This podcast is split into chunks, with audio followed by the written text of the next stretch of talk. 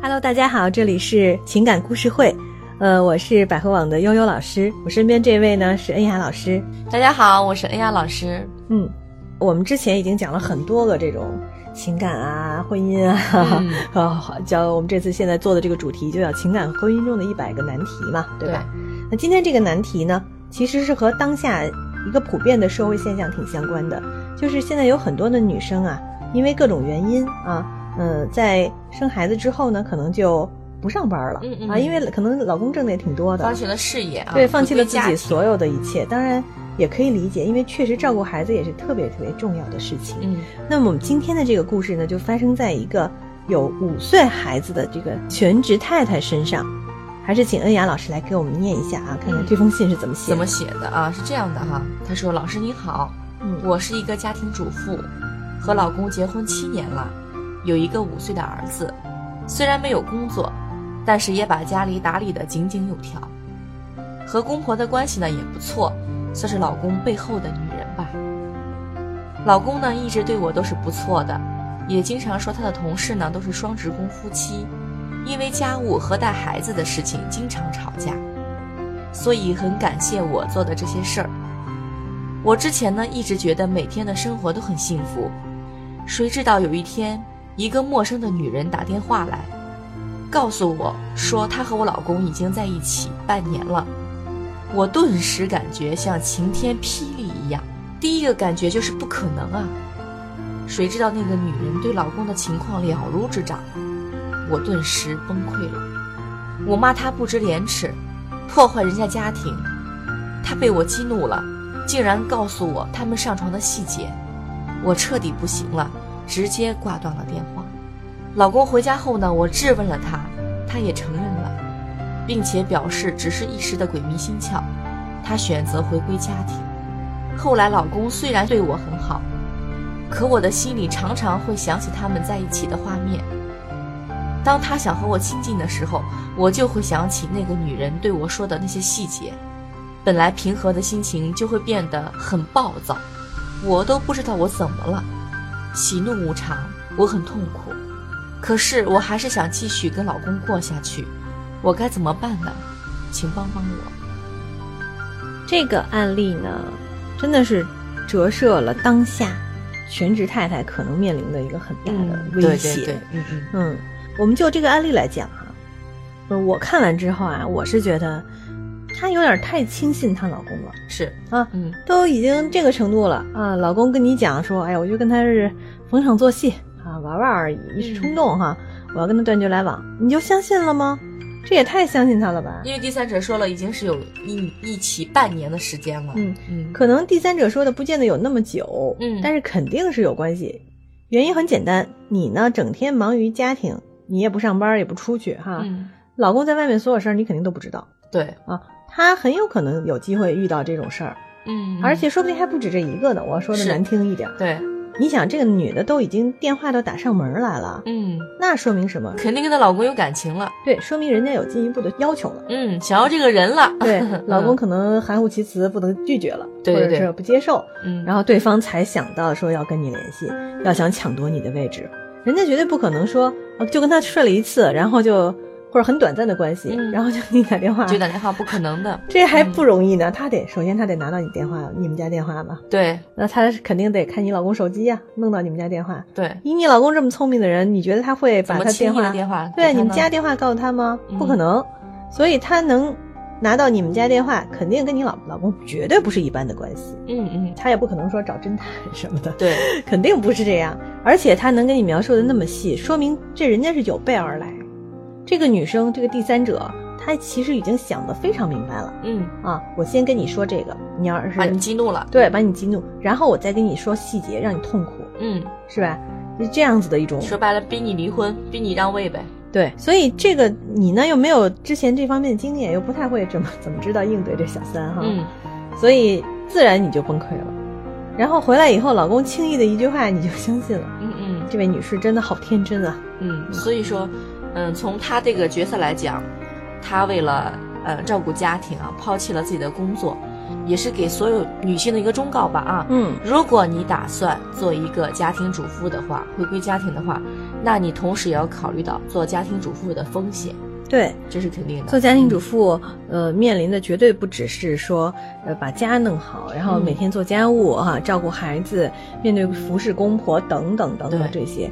其实里边最关键的一点就是，可能你会面临你老公要在外面有诱惑这件事情。嗯，就会有人问了，说那我上了班，我就能杜绝我老公没外遇吗？啊，这当然也杜绝不了。对，但是至少能够做到一点，就是当。事情发生的时候，你不会觉得彻底一无所有。嗯啊，因为你做家庭主妇来讲，你的呃家庭、孩子、老公，包括他的父母，做所有的家务事已经是你的你的一个小世界了。嗯，你所顾及的范围就是这一片。当你老公突然间背叛你的时候，你会发现，哎呀，我的天都要塌了。对，什么都没有了。嗯，然后之前你也没你也没有积累，对吧？你不上班嘛，不上班肯定就没钱呀，啊，没有收入啊。这是很重要的一点，对，你会想说，哟哟，他他要是不要我了，我该怎么办？对，无论是经济还是生活，你这方面都是比较孤单的。他离你而去的话，你会觉得，哦，全世界会离你而去。对，然后所以在这种时候呢，你就会产生一种念头，说我，哎呦，那我不能分开，嗯，我不能跟他分开，我也还得把他紧紧的抓在手里。对他抓在手里还痛苦。对啊，因为他就像现在这个情况就是这样。嗯其实她轻易的相信她老公啊，这个事情隐藏的一句潜台词就是，因为我不能离开他，嗯，因为我离开他了，我会一无所有，所以我只能选择相信他。嗯，这个是和你真正心里想相信他是两件事情。是是，他并没有做到，只是轻描淡写的说我跟他没事儿。嗯，你要相信我。哦，我就相信你了。其实他也不得不去相信他，应该这么说。所以就是这个原因嘛。所有的问题的根源都在于你是一个没有收入的家庭主妇，你没有自己的外面的工作收入、朋友圈子。嗯，根源其实恰恰就在这儿。嗯，对，所有的问题根源都在这儿。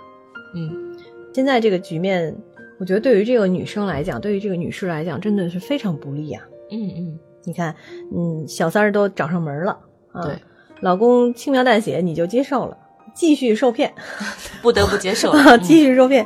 然后呢，你还得想法苦守着自己的这个位置和家庭。嗯啊，这个我且问一句啊，不知道这位女生，你知不知道你老公银行密码啊？真的，你知道吗？呃，银行卡密码你都知道吗？还真不一定知道。嗯嗯一般像这种情况都是老公弄一张信用卡，老公给张副卡，对，你就刷去吧，反正家里开销都在里边，还不知道在外头有藏了多少小金库呢。嗯，这个是他很难控制的。其实对于这个先生来讲，其实有的时候男人也全凭自觉，对吧？嗯，反正我觉得现在这个局面呢，很难让男人自觉。嗯，因为第一，老婆住着他们家房子，养着他的孩子，照顾着他的父母。吃的喝的全是她老公提供的，嗯，你觉得她会自觉吗？我觉得是个人在这种情况下都会觉得自己处在一个拯救者和养育者的角色呀。你是靠我的呀，嗯，因为你靠着我，所以我就对你有话语权，我想怎么样就怎么样。呃，因为她老公之前是从这个案例来讲是支持她在家里的，那这个也很可疑，我觉得特别可疑，是吧？啊，你见过有几个这种家庭，呃，家就是老公跟。跟他全职太太说这样的话呀，嗯嗯，他说：“哎呀，我我觉得你特好，哎呀，你看那些双职工都特辛苦，对，非常人家还吵架，哎，我觉得你照顾家挺好的，意思不就是说你别出去，你就在家待着吧，挺好的，这这不就是不让他上班吗？对，嗯，也就是因为这些，所以他觉得，哎呀，你看他还夸我呢，嗯，所以这个老公真的心机很深啊，嗯，现在看起来反正挺有一套的，嗯，就是的，心机很深，他还安抚把你给安抚好了，然后在外头再找。”啊，然后终于有一天没把外头搞好，就闹到家里来了。接着他人家轻描淡写一句话你就接受了。对对对，嗯。所以我对这个就是太太来讲啊，呃，你首先跟你老公去沟通一下，还是沟通的问题啊，因为你现在心里是有阴影的，你根本就放不下这件事情，你没想到老公对你的背叛，同时你要让你老公知道你是他的全部，如果他背叛了你的话，你的世界将会崩塌掉。啊这话我估计他说了，对我觉得她需要跟她老公说明的是一点，就是我不怕你出事儿。嗯，她还她得这么说，就是说你不要看我现在是家庭主妇，不要觉得我现在就是全靠着你。嗯，但是我要是想离开你，我随时可以离开你。嗯，这个话得说出来，我不能接受你做这些事儿。嗯，而且我还建议他必须有自己的交际圈，不能把所有的精力啊，呃，全部放在家庭当中。你也有有自己的生活，这是肯定的。每个人必须有自己的生活。就怕他的交际圈全是家庭主妇，全是全是太太，真有可能啊。嗯，对。你看现在这个什么人都是上微信群嘛，嗯，那一个群里全都是差不多角色的人都在一起。对。啊，单身的人跟单身的人在一个群里头，这个孕妇跟孕妇在一个群里头，嗯，这个养了孩子的家庭主妇也是交一堆家庭主妇的朋友，是，这就很麻烦，因为他们其实遇到的问题都是相似的，一样的，对，他们处理起来的方式也有可能是相似的。对。他这个时候其实恰恰需要听一下那些他的那些在上班的那些朋友的意见。对，嗯嗯，而且呢，你也可以通过这种方式来考虑一下你，你孩子也五岁了，他孩子五岁可以上幼儿园了，嗯，对吧？可以慢慢慢的放手。对你不需要，而且家里还有老人嘛，又不是没有，对吧？嗯，你老公这么有钱，哪怕找个保姆，或找个阿姨来接送或者什么照顾一下，你干嘛非得什么都自己呢？嗯，照顾着。而且我跟你说句实在话，你知不知道，作为家庭主妇的妈妈，将来也容易被孩子看不起的，因为孩子会觉得你孩子没有觉得没有本事，对，觉得你我妈干嘛的，什么都不知道。就在学校里是说你爸干嘛的呀，你妈干嘛的？我妈不上班 啊，人家就他就他会觉得，哎，为什么我妈不上班？别人的妈妈都上班。嗯嗯，哦，是不是？因为这个社会就是这样的。对我，别人的母亲能做什么，我的母亲能做什么？对我们中国社会还没有到那种像日本的那种。就是呃，家庭主妇在家待着，然后全社会都不会歧视的程度。嗯嗯，我中国不是这样的，中国大多数都是双职工家庭嘛。对对对，对吧？所以那个孩子也会觉得瞧不起你，而且孩子会觉得我我爸好厉害，对吧？是，嗯，那这时候真的你要是跟你老公发生关系了，这孩子你都要不来。所以说，不能绝对不能放弃自己的生活。嗯，不能没有工作收入，不能完全放弃自己的生活。至少兴趣爱好该有吧？对，至少每天要花一些时间打扮自己吧，让自己不断的提高，嗯，提升一下。但是还有个问题，她这里面说到说的，她老公想在跟她亲热的时候，她就经常脑补那些可怕的画面，嗯，哦，这也是个问题，创伤画面还会在，嗯，但我觉得没办法，真没办法。其实她是不得不原谅她老公，她其实心里真的是过不去，还没过去呢。对，如果真的没过去，你就告诉他我过去不了，所以我现在还不能跟你亲密接触。